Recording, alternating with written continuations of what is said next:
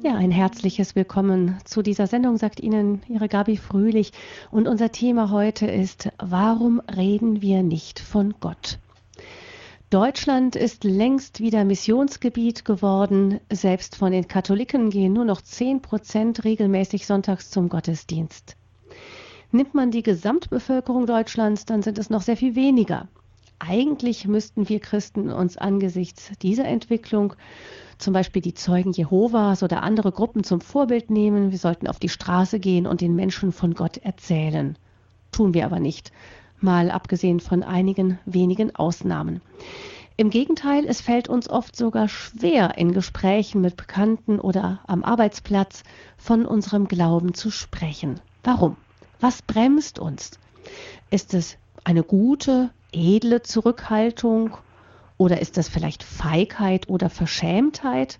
Oder noch schlimmer, glauben wir vielleicht selbst gar nicht so richtig an die frohe Botschaft des Evangeliums? Warum reden wir nicht von Gott? Und umgekehrt, wie können wir überhaupt von Gott sprechen? Ist das nicht anmaßend? Darüber sprechen wir heute mit dem Philosophen Professor Dr. Jörg Splett aus Offenbach. Er ist emeritierter Professor für Philosophie an der Hochschule St. Georgen in Frankfurt, aber auch im Ruhestand noch viel unterwegs mit Vorträgen und Unterrichtseinheiten. Herzlich willkommen, Professor Splett, bei uns. Guten Abend, Frau Fröhlich. Professor Splett, es gibt einen bekannten Spruch von dem französischen Schriftsteller Paul Claudel, der lautet so oder in etwa, rede nicht von Gott, wenn du nicht danach gefragt wirst, aber lebe so, dass du danach gefragt wirst. Also so in etwa soll es Paul, äh, Paul Claudel gesagt haben. Das klingt eigentlich sehr schön, auch irgendwie vornehm.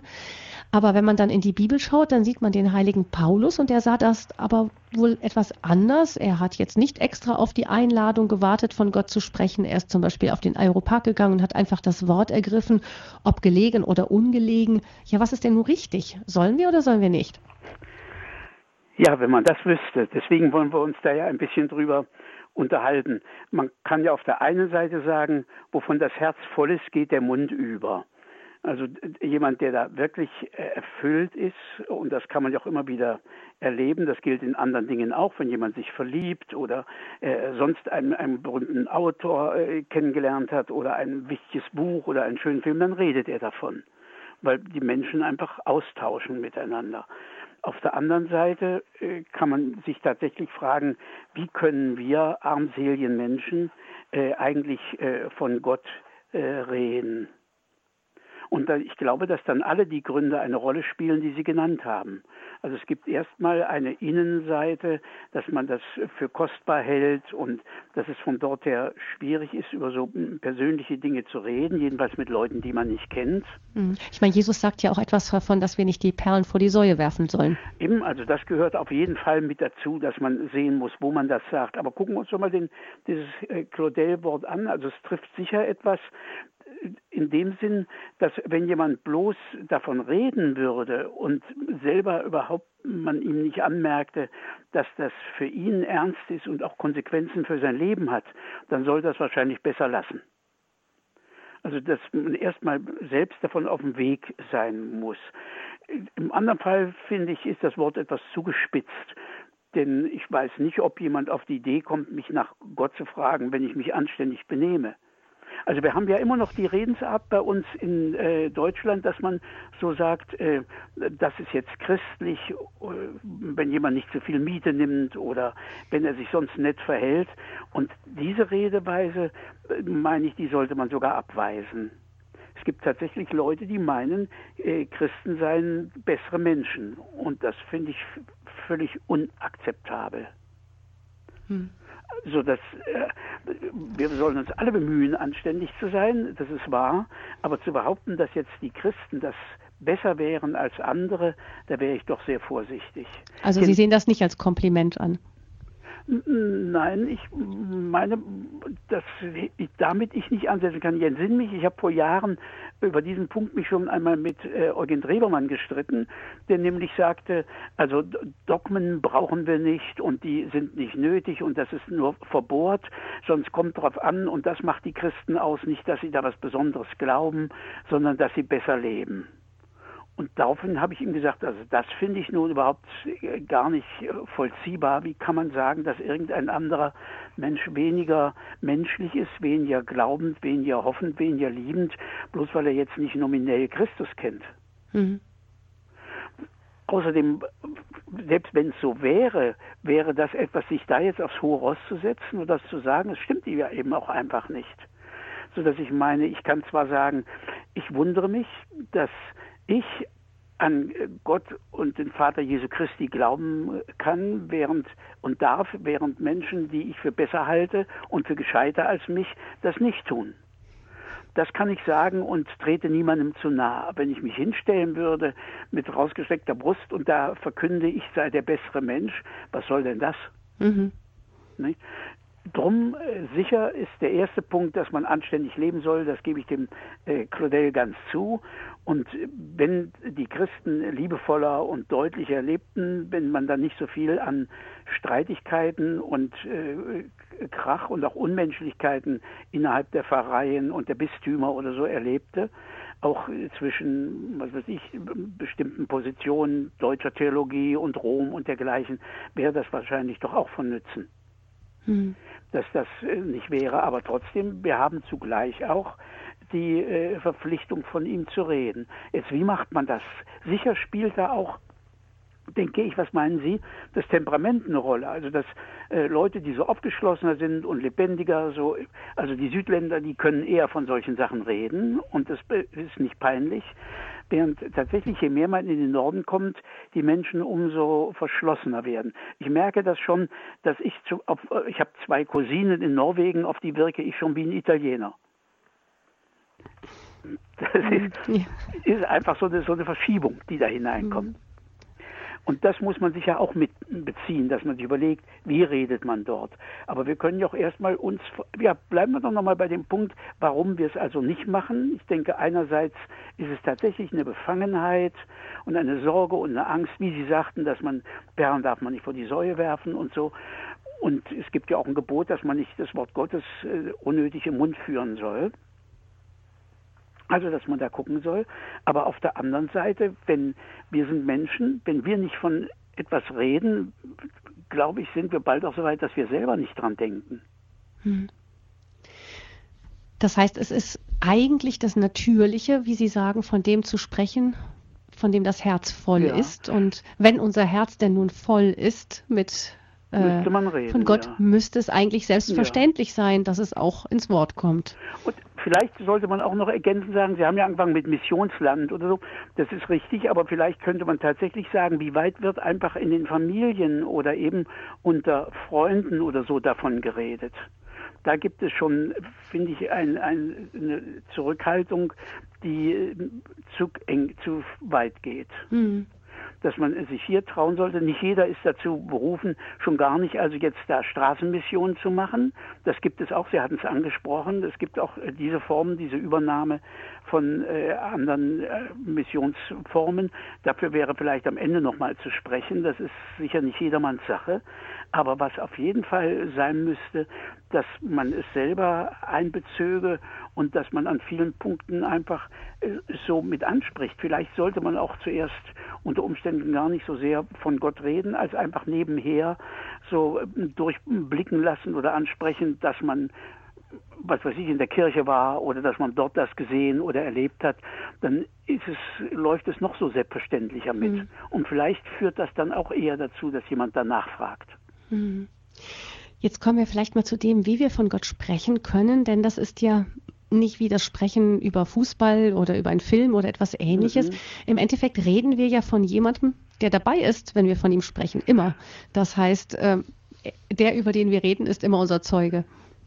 Eben, also das ist für mich tatsächlich einer der wichtigsten Punkte.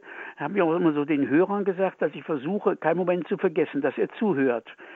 Das heißt nicht, dass man nicht mal auch mal einen Witz machen kann und ein bisschen lockerer da reden kann, aber man sollte das nicht vergessen, dass er wirklich äh, dabei ist Und äh, dann kann ich auch Kierkegaard anderen. Kierkegaard schreibt an einer Stelle, also man, hinsichtlich der Gottesbegründung, der Gottesbeweise, sagt, das sei ja unanständig, also äh, in, vor, vor Gottes Nase, also ihn dazu beweisen. Beweisen heißt ja sowieso nicht, also mathematisch oder solche Beweise führen, sondern überzeugend dafür argumentieren, dass man glaubt und dass das gute Gründe hat. So denke ich, so wie ja. man auch andere Dinge, die einen äh, freuen und die einem gelingen, zwar nicht jedem, aber äh, den Leuten, die einem nahestehen, doch eigentlich beibringen sollte. So wie wir dem ja auch erzählen, wenn wir einen guten Arzt gefunden haben oder jemand, der uns da am PC hilft oder dergleichen, wo man ein nettes Lokal entdeckt hat, das darf man auch nicht allen erzählen, sonst ist es schon wieder überlaufen und die Küche wird schlechter und die Preise steigen. Aber dass man hier in so einem Fall solche Dinge weitergibt, hielt ich eigentlich für ganz normal. Hm, also es sollte irgendwie so selbstverständlich zum Leben gehören, wie Gott ja, ja auch für uns selbstverständlich dazugehören sollte.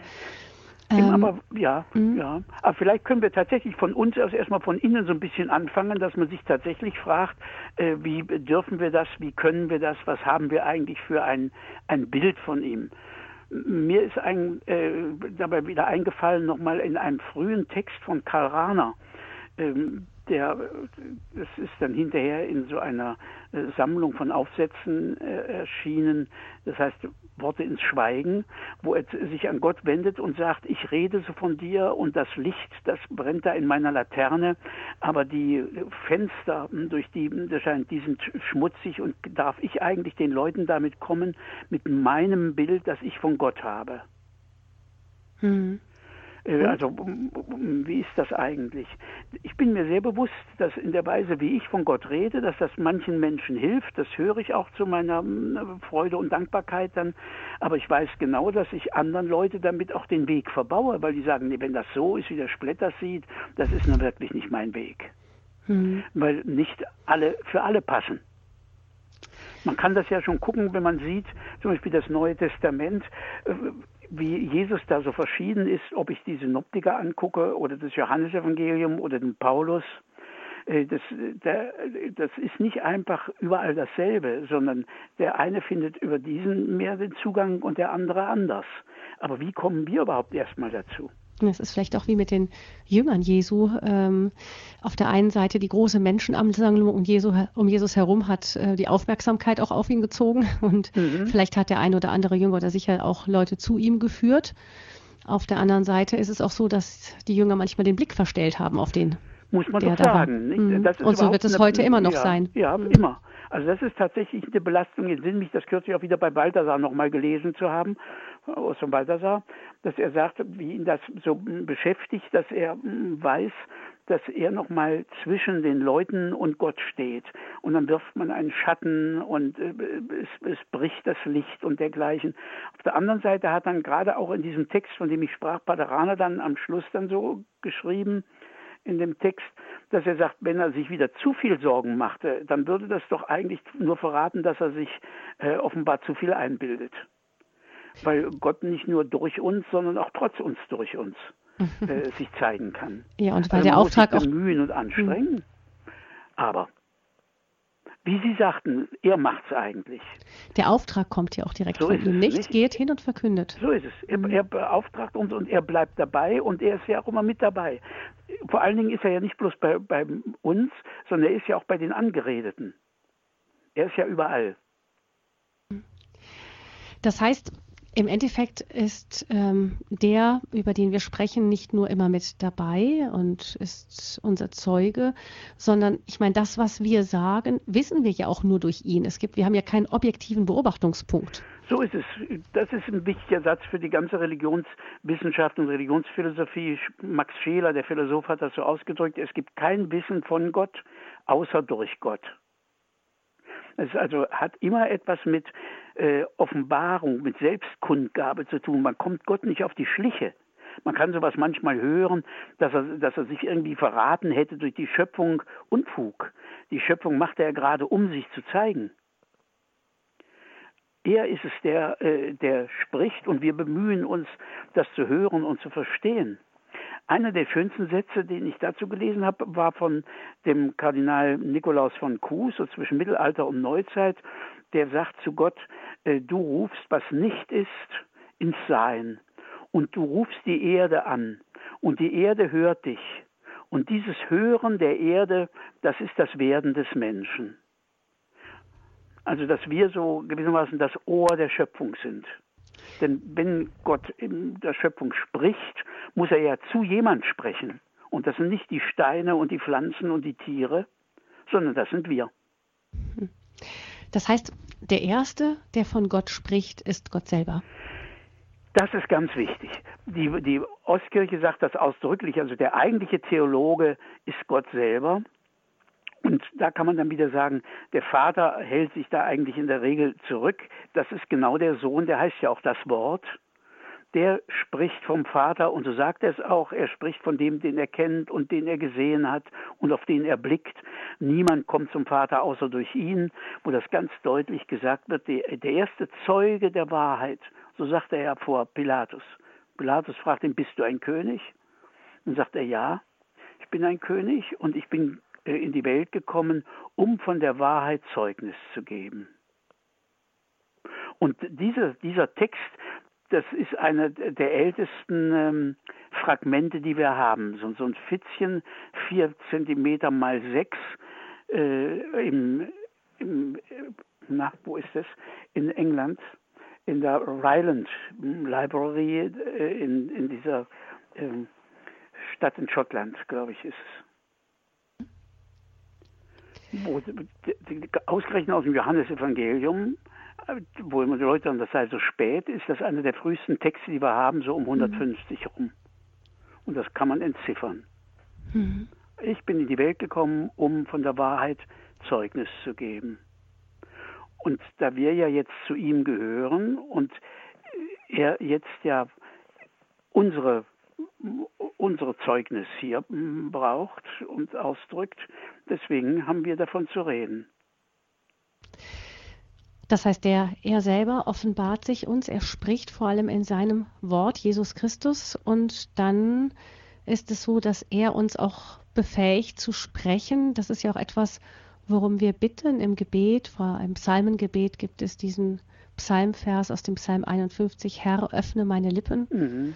Und dann sprechen wir weiter im Gebet und mein Mund wird dein Wort verkünden. Das heißt, ähm, dein Lob verkünden. Das heißt, er selber ist derjenige, der uns dann auch eben die, die Lippen öffnet, um, um über ihn zu sprechen und zu ihm zu sprechen. Ja, das ist schon deswegen meine ich, sollten wir das noch kurz aufnehmen, weil mir tatsächlich schon begegnet ist, von Christen zu sagen, äh, wir können ja doch nicht richtig von Gott reden und deswegen müssen wir das lassen und besser wir schweigen, weil wir es nicht richtig können, wo ich dann meinte mal sagen zu sollen, wenn Gott nicht wollte, dass wir auf menschliche Weise von ihm reden, dann hätte er uns eben nicht geschaffen dass wir nicht äh, göttlich reden können, sondern nur menschlich, das ist halt so. Und deswegen spricht er auch zu uns menschlich, denn die, die Bibel ist eben in Menschenworten geschrieben.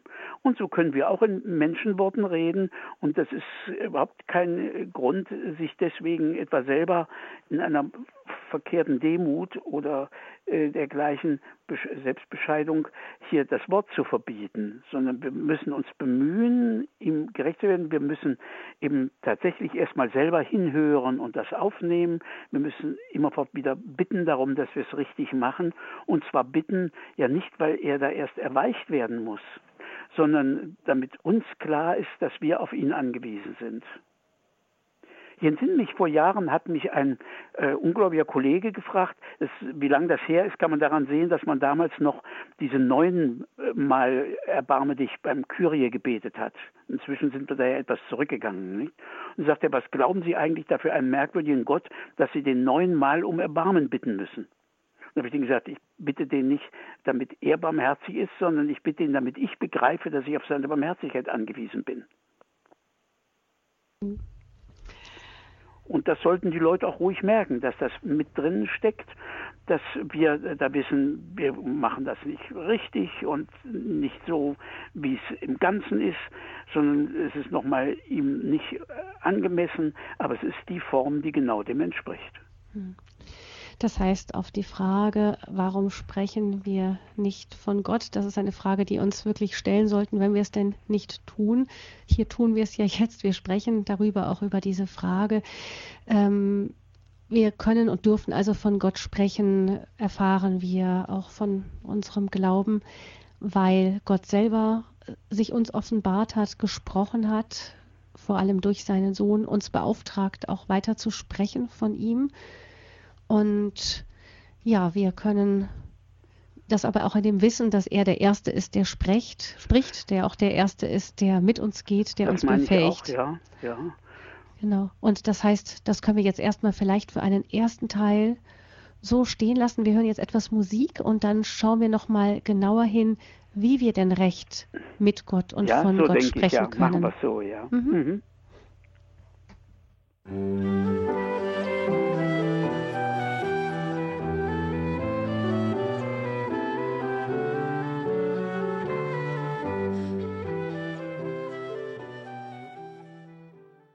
Warum reden wir nicht von Gott? Darüber sprechen wir in dieser Credo-Sendung mit dem Philosophen Professor Dr. Jörg Splett. Wir haben gehört, es wäre anmaßend, von Gott zu sprechen. Für uns als Menschen, als seine Geschöpfe, wäre es nicht Gott selbst, der als erster spricht, zu uns hinspricht und auch uns befähigt, zu sprechen, auch wenn unser Sprechen über ihn natürlich nie vollkommen, sondern immer nur bruchstückhaft sein kann. Schauen wir jetzt mal, Professor Splett, wie kann es denn, wie können wir denn in einer richtigen Weise von Gott sprechen? Wir haben ja schon gehört, dass es erstmal richtig den Blick auf ihn zu richten. Das meine ich, ja. Ja, ich würde dazu eben gern einen äh, Autor ins Gespräch bringen, dem ich viel verdanke das war der jüdische äh, Lehrer äh, und Philosoph Franz Rosenzweig, der nach dem Ersten Weltkrieg in Frankfurt hier ein jüdisches Lehrhaus hm, begründet hat. An sich seine Verwandten, äh, er stammte aus einem völlig assimilierten jüdischen großbürgerlichen Haus. Seine Vetter und Verwandten, die haben alle sind, haben sich taufen lassen und wurden Christen. Er war auch dabei, drauf und dran, das zu tun und hat gesagt, vorher will ich aber doch meinen Glauben etwas näher kennenlernen und hat dann die Feiertage in einer kleineren Gemeinde in Berlin gefeiert und hat daraufhin den Glauben seiner Väter neu entdeckt und hat dann in äh, Frankfurt ein jüdisches Lehrhaus begründet, an dem auch dann äh, Buber gelehrt hat. Und sein Ansatz. Er ist fachlich sehr bekannt geworden durch ein äh, großes Buch über Hegel. Äh, er setzt ganz neu an und sagt, statt dass wir erstmal vom Denken reden und das Denken dann zum Sprechen führt, sagt er, soll der Ausgangspunkt eigentlich das Sprechen selber sein und das Gehen mit der Zeit. Die Zeit, die ja ein ganz wichtiger Punkt ist. Denken wirkt so zeitlos und ohne Anfang und Ende. Aber ein Gespräch hat immer einen Anfang, ein Ende. Der eine redet und der andere wartet und dann muss der eine aufhören, damit der andere zu Wort kommt. Also hier gehört das unmittelbar mit hinein und geht von dort her auch die Rede von Gott an. Damals wurde nach dem Krieg ein größeres jüdisches Lexikon herausgebracht und in diesem Lexikon kam dann natürlich in einem der ersten Bände schon äh, ein großer Artikel über Anthropomorphismus. Das heißt, dass man von Gott redet, indem man ihn eben in Menschengestalt oder auf menschliche Weise darstellt. Und er hat eine ganz scharfe eine ganz scharfe Kritik an diesem Lexikonartikel geschrieben, hat gesagt, was fällt den Leuten eigentlich ein? Wer beschreibt eigentlich Gott, wenn er von ihm redet? Das ist gar nicht wahr. Man beschreibt nicht Gott, sondern man erzählt von Erfahrungen, die man mit ihm gemacht hat. Und das, meine ich, wäre also tatsächlich der erste Punkt. Also er setzt ein und sagt, das erste ist ein Erzählen von dem, was einem begegnet ist und erzählt wird in der Vergangenheit, das heißt immer, es war, es ist geschehen, also dieser Rückgriff, das sei das Erste, was passiert. Also einem selber ist etwas begegnet und man erzählt davon. Der erste Grundakt von Sprache ist überhaupt das Erzählen. Ohne Gott könnten wir von ihm ja gar nichts erzählen, aber wenn niemand etwas von ihm erzählt, wüssten die Menschen gar nichts von Gott. Erzählen geschieht, das ist ein zweites wichtiger Punkt, auch in der dritten Person. Das war wichtig im Gespräch mit Buber. Buber hatte zwischendurch so diese Phase, dass er sagt, man muss immer du sagen, er sagt, ein Gott in der dritten Person gibt's gar nicht, nur im direkten Reden zu ihm. Und dann hat ihm Rosenzweig gesagt, das stimmt nicht, gucken Sie doch mal in die Psalmen. Die wechseln immer zwischen der zweiten und der dritten Person. Da wird Gott angeredet, du bist herrlich und ich lobe dich und ich preise dich. Und dann heißt es wieder, der Herr ist groß. Also dieser Wechsel von der Anrede und dem Reden von zieht sich durch die Psalmen und zieht sich durch die Bibel und findet sich dann auch in großen äh, Büchern, wenn man etwa denkt an die Confessiones des heiligen Augustinus, eines der großen Bücher des Abendlandes, wo er auch zu Gott spricht und dann wieder von Gott spricht. Über das Zu, da kommen wir vielleicht noch dazu, aber der erste Punkt ist tatsächlich Erzählen in der dritten Person, Erzählen in der Vergangenheit. Es geht also um Gedächtnis, um Gedenken, um Erinnerung. Und das sind ja ganz wichtige Begriffe für die Juden, aber nicht bloß für die Juden. Wir greifen ja auch zurück auf diese Geschichte Jesu von Nazareth, die vor 2000 Jahren passiert ist und wo Hegel damals schon mal äh, notiert hat, sagt, es gäbe in Schwaben das Sprichwort, die, Redensart, etwas sei schon so lange her, dass es gar nicht mehr wahr ist. Und er meint, manche Leute meinten, das sei schon von Jesus so. Und dann spricht er davon, dass ja Jesus und vor allen Dingen der Geist Gottes in ihm und von ihm her unter uns ist, so dass wir hier ständig noch in einer Verbindung sind und wir eben nicht bloß von einem Mann reden, der vor 2000 Jahren gelebt hat, sondern die, die Christen sind, begegnen ihm ja äh, in der Eucharistie, im Gottesdienst, im Gebet, in der unmittelbaren Gegenwart. Also es wird erzählt aus der Vergangenheit, aber ich erzähle äh, was jetzt da ist. Und wahrscheinlich ist überhaupt etwas nur da, wenn es auch in irgendeiner Weise erstmal ein Ende gefunden hat. Wann ist ein Musikstück ganz da? Ich meine doch nicht während der Aufführung, wo ja alles Mögliche noch passieren kann, sondern ich glaube, das Musikstück ist doch ganz da in der Stille zwischen dem letzten Ton und den ersten Klatschern. Also so im Nacherleben. Und das halte ich für wichtig. Das heißt, es gibt diese beiden ähm, Ebenen, in denen, auf, also, auf denen die Erinnerung wichtig wird. Die eine begegnet uns in der Bibel, eben unser Glaube ist ja auch ein Stück weit ähm, sich erinnern, ähm, ein Hinhören auf das, was ähm, uns überliefert wird. Mhm, ja. Allein die Evangelien sind ja. ja auch alles solche Erinnerungen ähm, die aber gegenwärtig ist, dadurch, dass Gott weiter gegenwärtig ist unter uns. Also eine Erinnerung, die nicht nur einfach mal vorbei ist, sondern die uns in der Gegenwart berührt und anrührt. Und dann genauso in unserem persönlichen Erleben. Ich meine, es ist ja auch so, dass das, was viele Menschen, wenn jemand vom Glauben spricht, am stärksten anspricht, ist so das, was wir ein persönliches Zeugnis nennen. Also wenn jemand erzählt, wie er selber Gott heilend oder rettend erfahren hat. Das ist so ja ist oft das, was ja. als erstes auch einen Zuhörer anspricht. Ja, das ist auch meine Beobachtung immer wieder gewesen und ich habe gedacht, dass, das, dass wir das ansprechen sollten, weil es ja auf der anderen Seite auch immer so den Gedanken gibt, ja, dann ist es schon vorbei und was ist denn das eigentlich und dann jammern die Leute und so habe ich damals bei dem ähm, Theologen und dann später Bischof Klaus Hämmerle gelesen, ein, ein Satz in einem seiner Bücher, da schreibt er, der Mensch begegnet dem Heiligen also da meint er das Heilige, also das Göttliche, nicht die, diese ganze Welt. Der, der Mensch begegnet dem Heiligen nicht, ihm begegnet dem Heiligen begegnet zu sein. Also diese Situation, dass es dann immer schon wieder weg ist. Denken Sie zum Beispiel an die Emmaus-Jünger. Sie gehen und der Unbekannte geht dort mit und dann äh, laden sie ihn mit ein. Er geht mit hinein in die Herberge und dann äh, erkennen sie ihn und weg ist er. Und da habe ich meinen Studenten schon immer gesagt, also wenn das uns passieren würde, wir würden sofort in Emmaus eine Tagung gehalten haben über die Gottesferne. Weil komm, ist er da, weg ist er wieder. Und wo ich sage, ist das denn richtig? Kann ich, wenn, und deswegen hat mir so gefallen, dass der Hämmerle jetzt eben sagt, man begegnet dem Heiligen nicht, sondern man begegnet ihm, dass man ihm begegnet ist Äh, aber nur so ist eben etwas da. Und anstatt zu sagen, schrecklich ist es weg, wäre genau Dankbarkeit das Richtige. Und während die nämlich jetzt eben nicht diese Tagung über die Gottesferne machen, sondern mit Freude sich aufmachen, zurück nach Jerusalem zu gehen, da ist er ja auf eine neue Weise wieder bei ihnen. Da muss er gar nicht mehr gegen, neben ihnen laufen und gehen, sondern er ist in ihnen, er beflügelt sie, er ist mit dabei in diesem Reden voneinander. Also die Dankbarkeit gehört dahin, statt das Jammern, dass es vorbei ist weil eben etwas ja überhaupt nur da ist, wenn es vorbei ist. Ich kann es dann verkosten.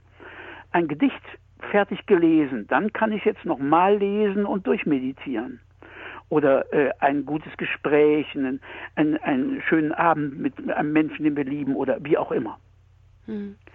Also ich würde hier dafür plädieren, nicht zu sehr gleich immer so auf der Gegenwart zu sitzen. Wir haben es ja so ein bisschen so mit dem Aktuell und Gegenwart und eigentlich gleich immer schon in die Zukunft zu gucken, sondern tatsächlich erstmal aufzunehmen, entgegenzunehmen, nachzuerleben. Das geschieht in dem, was man eben Meditation heißt. Die alten sprachen da von den Wiederkäuern dass man das einfach nochmal also äh, repetiert, nochmal aufnimmt. Der Geist ist ein Wiederkäuer, dass man so Dinge sich nochmal neu sagen muss, wieder aufnehmen, also sich selber schon. Und dann ist noch besser, man kann zu zweit oder dritt darüber reden, weil dann schon verschiedene Perspektiven zusammenkommen. Also das, das Vergangene, würde ich sagen, ist nicht ja. einfach vorbei, sondern es ist ja da, es wirkt. Es ist ja auch oft so, dass wir ähm, die, das Wirken Gottes oft erst im Rückblick überhaupt begreifen. So ist es. Das meint ja diese Rede davon, äh, das ist ja bildlich ausgedrückt, wo der Mose sagt, er will also Gott sehen und dann sagt Gott, ich, das kannst du nicht und dann stirbst du, ich stelle dich in eine Felsenspalte und gehe an dir vorbei und dann kannst du mich nur im Rücken dann sehen. Diese Gedanke mit dem Nachhinein, genau das ist hier gemeint, dass mir erst etwas begegnet und dann bin ich so überrascht und so äh, weg, dass ich es gar nicht mitkriege. Das gilt ja auf allen Ebenen. Ich entsinne mich noch, also diese Parallele zum Beispiel zum Märchen. Wenn man also Märchen erzählt, dann ist das beim ersten Mal so spannend, ähm, dass man das gar nicht richtig also mitkriegt, auch die Kinder nicht. Zum Beispiel da mit dem, was weiß ich, mit dem Mann, der da auf dem Glasberg war, zusammen mit der Prinzessin und dann heiratet will er doch jemand anderen heiraten und die Prinzessin versucht das nochmal zu erreichen und aufzunehmen und in der dritten Nacht endlich gelingt es tatsächlich, der Prinzessin sich bemerkbar zu machen und er wacht auf und alles kommt in Ordnung. Beim ersten Mal ist man so überrascht, dass man das gar nicht mitnehmen kann und deswegen wollen die Kinder, die kleinen Kinder, dass man die Märchen beim zweiten Mal genauso wortwörtlich erzählt. Das heißt, beim ersten Mal sind sie so überrascht, dass sie es gar nicht mitkriegen. Beim zweiten oder dritten Mal können sie dann die Überraschendheit erwarten und genießen. So hat das Clive Staples Lewis genannt. Er hat gesagt, es gibt es das, die, die Überraschung und es gibt die Surprisingness, die Überraschendheit. Und die kriege ich erst, wenn ich das nochmal lese. So auch wie große Kunstwerke nochmal gelesen werden müssen. Erst dann kommen sie bei uns an. Hm. Das heißt, das ist so der erste Punkt, ähm, die Vergangenheit nicht als alte Kamellen oder einen alten Hut ähm, abtun, sondern zu sagen, dass es die Vergangenheit die Erinnerung ist der erste Punkt der Begegnung mit Gott. Ja, ich äh, sage dann oft statt Vergangenheit lieber Herkunft oder so, weil, weil das äh, äh, gar nichts ist. Also ein Anfang, den hat man immer hinter sich, der ist irgendwie weg. Aber so der Ursprung, aus dem wächst man heraus wie eine Blume aus der Erde, so gewissermaßen. Das bleibt also. Und so wie, wenn man eben sagt, an dem Tag sind die Freunde geworden, dann drückt dieses Perfekt aus, äh, das sind sie heute noch. Vollendete, äh, also Gegenwart äh, nennt man das dann, also dass man hier auf den Anfang oder diese Geschehnisse zurückgeht, weil man auf die Weise von dem redet, was jetzt ist. Ich habe ihn kennengelernt. Das haben sie ja bis hinein in die Sprache, wenn man äh, sagt, ich weiß, dann heißt das auf Griechisch, ich habe gesehen. Das ist ein Perfekt. Hm. Also ich habe es erst gesehen und dann weiß ich es. Hm. Ich habe es erkannt und jetzt kenne ich. Sodass das unmittelbar so ineinander äh, gehört. Ja, also das ist der erste Punkt, den Rosenzweig nennt, die Vergangen die Erinnerung an das Geschehene, an die gemeinsame Erinnerung, nicht, dass das hier erschlossen wird. Und wenn man dann jetzt redet, dann kann es jetzt weitergehen, dass jetzt wir dann miteinander reden und uns austauschen und dann wären wir in der Gegenwart miteinander. Denn der eine erzählt von sich, der andere erzählt von sich und dann der Heidegger, der Philosoph würde jetzt sagen, hier sind die Herkünfte aufeinander zugekommen. Also wir denken ja bei Zukunft immer etwas, was noch aussteht, was morgen kommt. Heidegger meint mit zukommt, jetzt kommt meine Herkunft auf mich zu und jetzt kommt deine Herkunft auf mich zu und meine Herkunft auf dich zu und jetzt stehen wir in dieser Gemeinsamkeit der Begegnung, dass das hier äh, geschieht. Und warum brauchen wir jetzt das? Warum ist das, was bringt das nochmal zusätzlich? Da fand ich den Satz so wichtig, den ich äh, bei Wittgenstein gefunden habe, wo er sagt, du kannst Gott nicht mit einem anderen reden hören, sondern nur, wenn du selbst der Angeredete bist. Wo ich aber meine, ich kann erstens den anderen hören sehen, ich kann sehen, wie der hört, und zweitens kann er mir erzählen, was ihm gesagt worden ist. Und dann können wir uns gemeinsam darüber austauschen. Und ich glaube, dass wir auch deswegen etwas erzählt gekriegt bekommen, damit wir es weitergeben. Das heißt, das ist auch das, was auch die, das, was geschehen ist, wieder gegenwärtig setzt, ist eben dieser Austausch unter uns, unter uns Menschen. Wir erzählen, also wenn wir sagen, wir, wie sprechen wir von Gott? Wir sprechen von dem, wie er sich uns gezeigt hat und wir sprechen miteinander darüber. Und, und weil er ja bei uns ist, sprechen wir jetzt tatsächlich im Jetzt. Und dass man das nochmal aufnimmt und da äh, kann man wieder an einen Text von den äh, Juden denken, äh, aus den äh, Sprüchen der Väter, wo der berühmte Rabbi Hillel gesagt hat, wann, wenn nicht jetzt, wer, wenn nicht du? Bitte nochmal. Wann, wenn nicht jetzt? Mhm. Und mhm. wer, wenn nicht du? Mhm.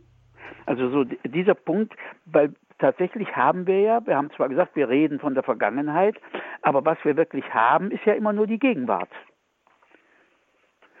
Die, das Morgen ist noch nicht da und wir wissen gar nicht, ob wir es erleben.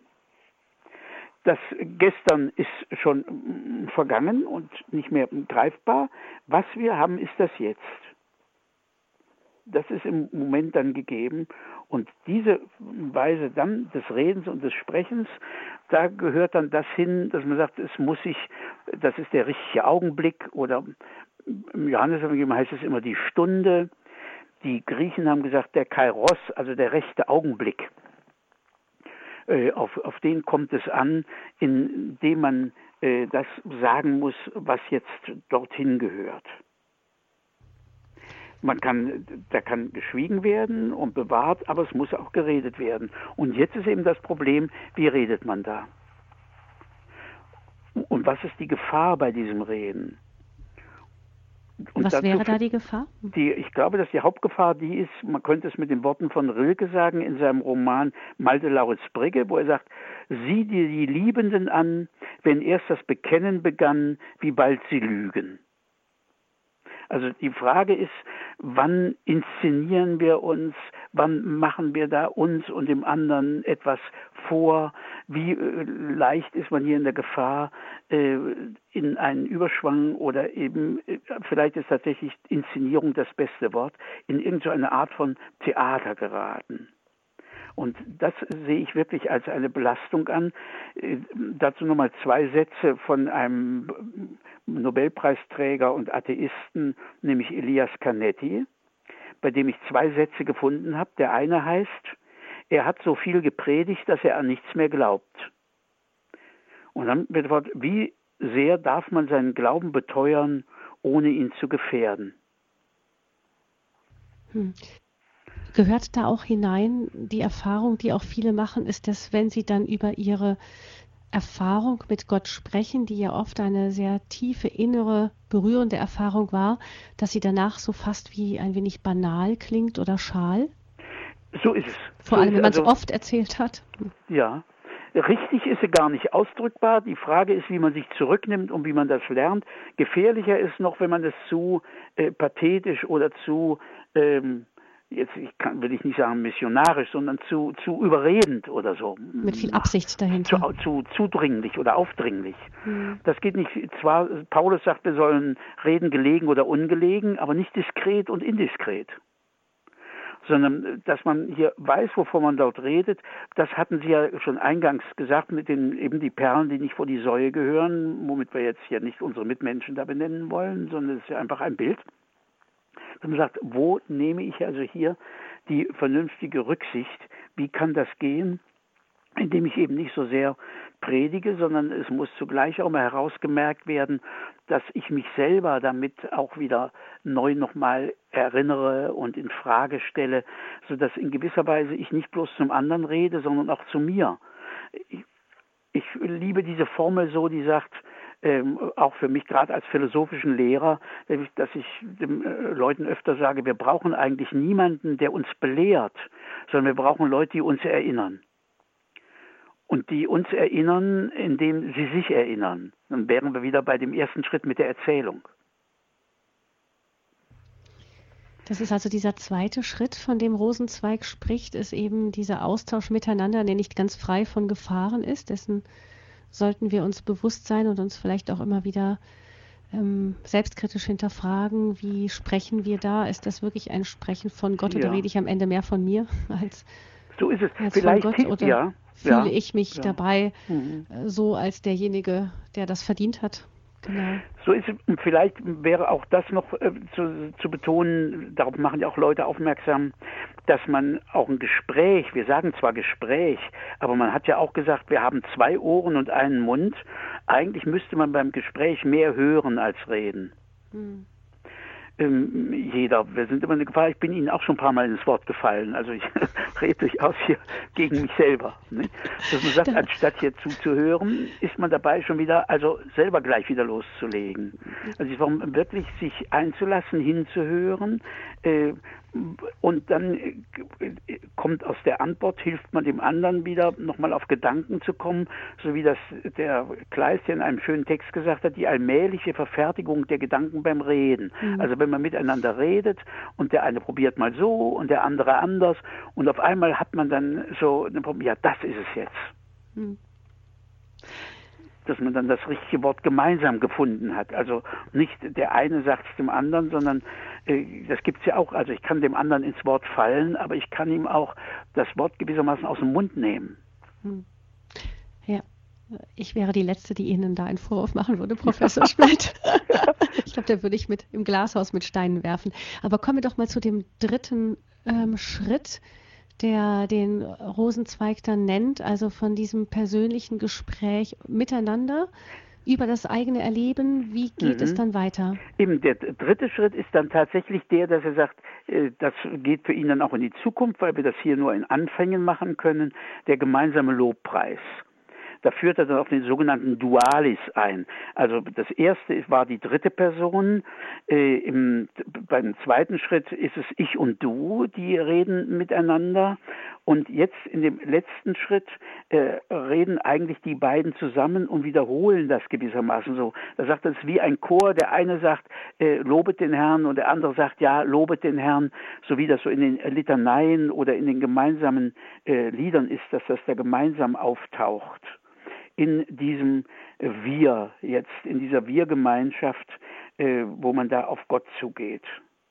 Das ist eigentlich der, der Schritt, nachdem wir gesagt haben, es hat losgegangen, dass er uns anspricht, äh, würde es hier weitergehen in den gemeinsamen, so aus erstmal in der dritten Person und aus der dritten Person dann in diese gemeinsame zweite Person hinein. Das wäre schön, wo das glückt. Das ist ja ein Ort, an dem das regelmäßig glückt, weil es einfach von der Form her so vorgesehen ist, ist ja die Liturgie. Da haben wir ja diese ganzen, genau die Sonntagsliturgie ja. oder die, die Messfeier zum Beispiel. Da, aber nicht nur die, auch Vespergottesdienst oder ähnliches könnten das sein. Da haben wir das auf der einen Seite, so das Sprechen mit Gott, nicht? das Sprechen von Gott. Und dann das zu Gott. Und, Und ich meine, dass das eben auch äh, bedacht gehört, in diese, äh, auch in solche privaten Austausche, dass sich das in einer Form so gibt. Es, manchmal kommt es ja so äh, in der dritten Person, wo wenn die Leute das richtig verstehen, die viele, vor allen Dingen die sogenannten Nordlichter, verstehen ja gar nicht, was äh, Grüß Gott eigentlich heißt. Nicht? Das heißt nämlich Grüße dich Gott. Also ich habe schon öfter dann so diese flapsige Antwort gehört, wenn denn trist oder so. Das heißt nicht, dass der andere Gott grüßen soll, sondern gemeint ist, Gott grüße dich. Das heißt also, der Herr segne dich. Das ist eigentlich gemeint mit dem Wort. Es wird ja noch deutlicher, wenn die Menschen da in Bayern dann beim Abschied sagen, behüt dich Gott, Pfirti. Nicht? So, wo das dann nochmal mm, drin ist. Aber an sich steckt das da schon drin, dass man tatsächlich erstmal in diesem gemeinsamen Reden von ihm dann schon verweist in dieser Form, dass er sich zeige, dass er rede, dass er grüße, dass das geschieht.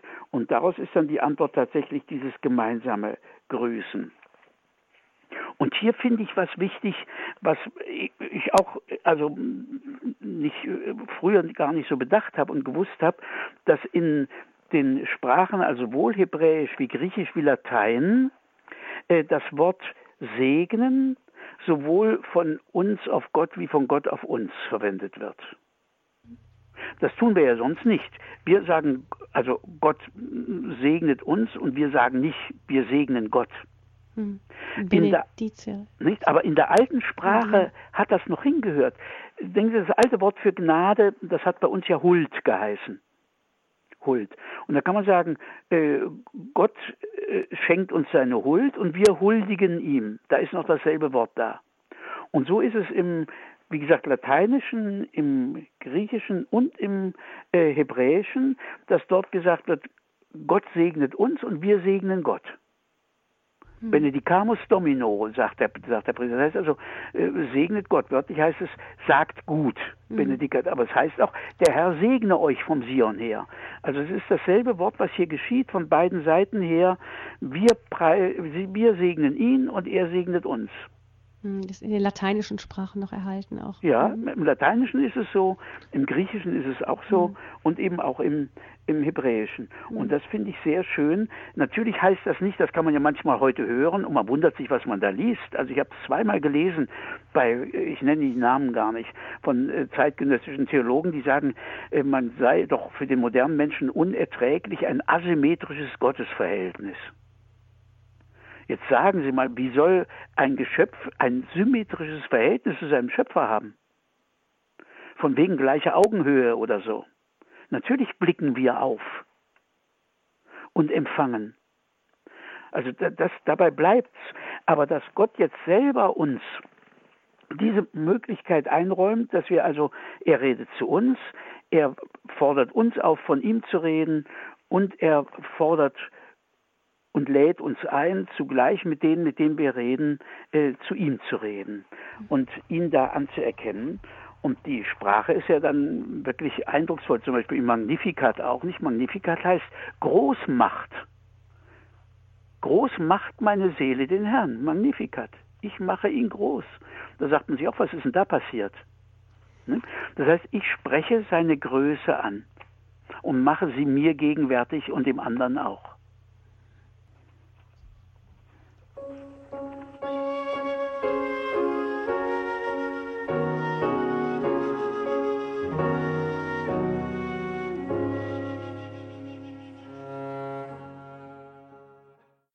Wir sprechen über das Sprechen mit Gott in dieser Credo-Sendung bei Radio Horeb und Frau Fechler ruft uns an aus Ankom. Ich grüße Sie, Frau Fechler. Grüß Gott, Frau Fröhlich. Und grüß Gott, Herr Professor Splett.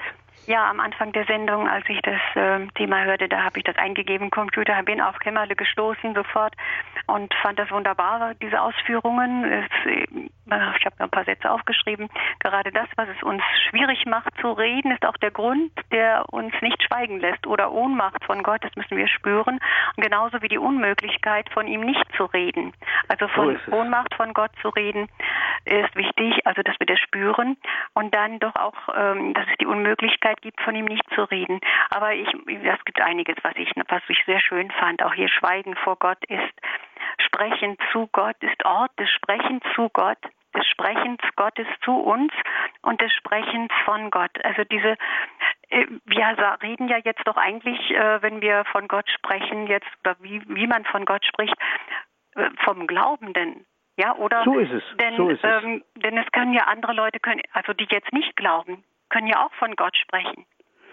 Dann aber doch in einer anderen, in, in einer anderen Art. Also es ist ja auch manchmal ähm, für einen selber auch wieder, ähm, ja, es bringt einen auch weiter, wenn man auch mit denen spricht. Ob, so ist es, ja. Ja, kann, kann, ja. ja. Also manchmal ist es auch ähm, nicht unbedingt jetzt erfreulich oder weiterbringt. Und ähm, dann sagen wir, wir schauen zu Gott auf. Also es ist, ist für mich ja doch äh, und für uns alle doch auch wirklich zum Staunen, dass er sich trotzdem dann wieder so klein macht, auch täglich in dieser Hostie und da eigentlich diese Begegnungen mit ihm am größten da sind für den, der wirklich, äh, der eben die Eucharistie auch liebt.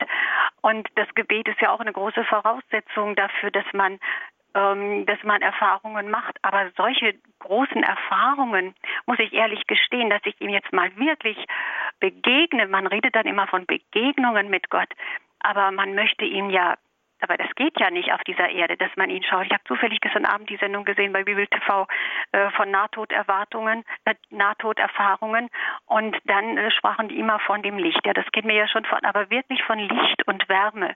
Und heute Morgen in der Laudes, da war eine kleine äh, Antiphon, in deinem Licht, oh Gott, schauen wir das Licht. Und ich frage mich manchmal, wir reden so viel von der Person Gottes, von den drei Personen. Aber werden wir die wirklich mal als Person, so wie wir uns mit unserem kleinen Gehirn uns das vorstellen, einmal sehen? Oder ist es doch wirklich ganz was, äh, was anderes, eben eine eine, ein etwas, was den ganzen, was alles durchflutet, was eine große Macht ist, eine Wärme ist und Liebe ist. Also nicht irgendwie so eine Person, wie man sich sonst immer so eine Person vorstellt, eben mit einer äußeren äh, Begrenzung. Also sind wir ja doch. Hm. Ja, ich ja, ich, äh, also ich dächte schon, dass äh, Jesus, der hat ja, hat ja seine Menschheit nicht abgelegt, ja. Sondern er ist mit der Menschheit dort und er ist das Gesicht und die Sichtbarkeit des Vaters. Mhm. Denken Sie daran, wie er in äh, Abendmahlzeit sagt, wer mich gesehen hat, hat den Vater gesehen. Der hat nicht gesagt, nachdem ihr mich gesehen habt, wisst ihr jetzt, wie ungefähr auch mein Vater aussieht und er hat gesagt, wer mich gesehen hat, hat den Vater gesehen. Das heißt, dieser Satz gehört unmittelbar mit dem anderen Satz aus dem Neuen Testament zusammen, dass der Vater in unzugänglichem Lichte äh, wohnt und niemand ihn sieht. Deswegen bin ich auch dagegen, dass man ihn malt oder darstellt, wie das leider geschieht sondern der Sohn ist die Sichtbarkeit des Vaters. Er ist das Gesicht des Vaters und das werden wir in irgendeiner Weise, wie hm, wissen, weiß ja keiner von uns, äh, werden wir das erfahren. Aber es muss dann schon verklärterweise sein, so wie die Apostel, denke ich, mir auf dem Tabor gesehen haben. So ist es. Und es gibt ja auch wieder Bücher, die dann beschreiben, den Himmel gibt's echt, zum Beispiel dieses Buch, oder die wirklich ähm, dann auch Personen gesehen haben. Äh, es ist ein mhm. Thema, was nicht, äh, was jetzt nicht so ähm, besprochen werden kann. Das, ist eben, eben, das meine ich auch. Ja, da, da sollte man ein bisschen vorsichtig ja. sein, weil Person heißt ja, äh, ist, heißt ja nicht unsere kleine Individualität. Äh, äh, diese Verwandlung, in der das geschieht, das kann, ist noch nicht mal ablesbar an diesen äh, einander ja auch merkwürdig unvereinbaren und widersprüchlichen Erfahrungen mit dem Auferstandenen, weil wir ja denken müssen, der Auferstandene in dieser ganz neuen Welt erscheint hier in unserer Welt. Das wird ja in einer neuen Welt ganz anders sein. Also ich kann es auch daran nicht ablesen. Mhm. Sondern es ist eine, eine Form der, der Gegenwart, der Sichtbarkeit, die eben anders ist. Mhm aber eben nicht irgendwie ein jetzt ähm, erst recht nicht mehrere Personen wieder in diesen äh, Büchern aus Amerika, sondern eben äh, der der Sohn, der sich zeigt und der Geist. Wir haben im Abendland haben wir dieses merkwürdige Bild mit einem alten Mann, einem jungen Mann und dann einem einem Vogel. Das halte ich nicht für glücklich äh, für den Rang und die Würde des Heiligen Geistes. Ein Bild, das man versucht hat irgendwie, aber wirklich malbar ist es ja nicht. Herzlichen Dank, Frau Fechler, für Ihre Gedanken ja. und Anregungen. Ja, so man möchte ja. Leute haben, mit denen man richtig sprechen kann darüber. Alles Gute, danke. Alles. Gute, danke. Und ähm, ich begrüße nun Frau Becker in dieser ja, Sendung aus der Eifel. Guten Abend. Äh, ich bin eine evangelische Zuhörerin und ich bin vor zwei Jahren durch eine äh, katholisch tiefgläubige Kundin, ich betreibe ein Modegeschäft in Bonn, ähm, zu Radio Horeb gekommen, die mir dieses äh, schöne äh, Radio geschenkt hat und bin also intensive Hörerin von Ihnen und bin sehr glücklich darüber, muss ich Ihnen sagen. Und ähm, ja, es ist so, ich äh, komme aus einer evangelisch traditionell gläubigen Familie, einer äh, badischen Großmutter, die uns immer in den Ferien mit äh, in die Kirche genommen hat. Und ähm, was ich sehr schön fand und was ich als kleines Mädchen schon sehr verinnerlicht habe, war, wenn sie den Pfarrer begrüßt hat, wir kommen dem Herrn zu dienen. Und ähm, das hat mich so ein ganzes. Leben auch begleitet. Ja. Und dann möchte ich Ihnen sagen, ich habe habe ja durch ein großes Modehaus, was ich betreibe, mit sehr vielen Frauen zu tun und äh, möchte Ihnen ganz kurz eine Erfahrung mitteilen. Mhm. Ähm, in dem Moment, äh, wir haben nie über den Glauben gesprochen, aber in dem Moment, wo diese Frauen großes Leid hatten, Verlust eines Ehemannes, eines Kindes oder was auch immer in ihren Familien geschehen mhm. ist, haben sie sich geöffnet. Und da habe ich mit diesen Frauen ein so schönes und intensives Gespräch geführt und hatte anschließend wirklich auch ähm, die Empfindung und die Überzeugung, dass diese Frauen zum Glauben zurückgeführt mhm. haben. Das wollte ich Ihnen eigentlich nur mitteilen. Vielen Dank. Ja. Ja, vielen Dank ja. für Ihr Erzählen und Dankeschön auch. Ich danke Ihnen und ich wünsche mir weitere schöne Sendungen von Ihnen, die mich abends sehr erfreuen, beruhigen und äh, im Glauben bestärken. Danke, Frau Becker. Ja, Ein herzliches ich danke Ihnen. Auch für Ihren Bericht, wie Sie zum Radio gekommen sind. Das ist ja auch jemand gewesen, der erzählt hat, nicht der einfach geschrieben, ja. be beschrieben hat, wovon das Herz voll ist, nicht? Und das ist das, was dann wirklich vielleicht die Botschaft auch ankommen lässt, wenn es so überzeugend kommt. Das ist mir etwas Wichtiges, das tut mir gut. Und dann, dann ist, dann kann die Botschaft auch beim anderen anlangen. Vielen Dank. Ja. Vielleicht noch eben, Professor Splett, das, was wir hier tun, ist ja auch reden über Gott. So, vielleicht ist es so ein bisschen einfacher, weil wir die Hörer nicht vor der Nase sitzen haben und mhm. keiner, außer wenn er anruft, auf der Hörernummer sagen kann, was erzählt ihr denn dann für einen Stuss. Aber, ähm, aber auch das ist ähm, ja eine dieser Möglichkeiten, eben über Radio Horeb oder über die Medien. Andere machen es als Blogger oder im Fernsehen oder so, das Wort von Gott wieder unter die Menschen zu bringen. Was sind da, glauben Sie, dann die Voraussetzungen, damit das dann auch wirklich echt und authentisch ist? Das meine ich auch, ja. Hm. Welche sind dann die Voraussetzungen, so eben jetzt in den Medien von Gott zu sprechen auf eine glaubwürdige Art und mhm. Weise? Mhm. Was glauben Sie? Ich glaube, das merken auch die Leute. Also ob wenn, wenn, wenn man das aufrichtig tut, das äh, wird bemerkt. Das heißt, da gilt im Endeffekt, gelten die gleichen Prinzipien wie für das persönliche Gespräch. Ja, ja, mhm. ich sehe es nicht anders. Ja. Ein persönliches Gespräch hat natürlich die Vorteile. Man sieht sich und man kann sich direkt korrigieren und dergleichen. Mhm. Hier steckt man eben unsichtbar, nur die Stimme ist da. Aber äh, an sich haben wir doch ein feines Gespür dafür, nicht als ob wir da nicht getäuscht werden könnten, aber in der Regel merken wir doch, äh, ob jemand hier das ernst meint und aufrichtig oder ob er sich, wie ich vorhin sagte, inszeniert. Hm. Ja, ein herzliches Dankeschön, Professor Splett, für diese Stunde, die Sie mit uns verbracht haben, über das Sprechen von Gott. Wie können wir als kleine begrenzte Menschen von dem unbegrenzten großen Gott, dem Schöpfergott sprechen, ohne dass es anmaßend ist. Herzlichen Dank Ihnen, Professor Splett, für Ihre vielen Gedanken und Anregungen, die Sie uns mitgegeben haben. Ja, und vor allen Dingen Dank an ihn. Ja, ich danke auch unseren Hörerinnen und Hörern und wir wünschen allen noch einen gesegneten, ja. guten Abend. Wenn Sie dranbleiben, kommt gleich die Komplett, das Nachtgebet der Kirche, das uns dann wirklich dann mit in den Abend nehmen will. Herzlichen Dank. Ich wünsche Ihnen eine gute Nacht, Ihre Gabi Fröhlich. Danke, gleichfalls.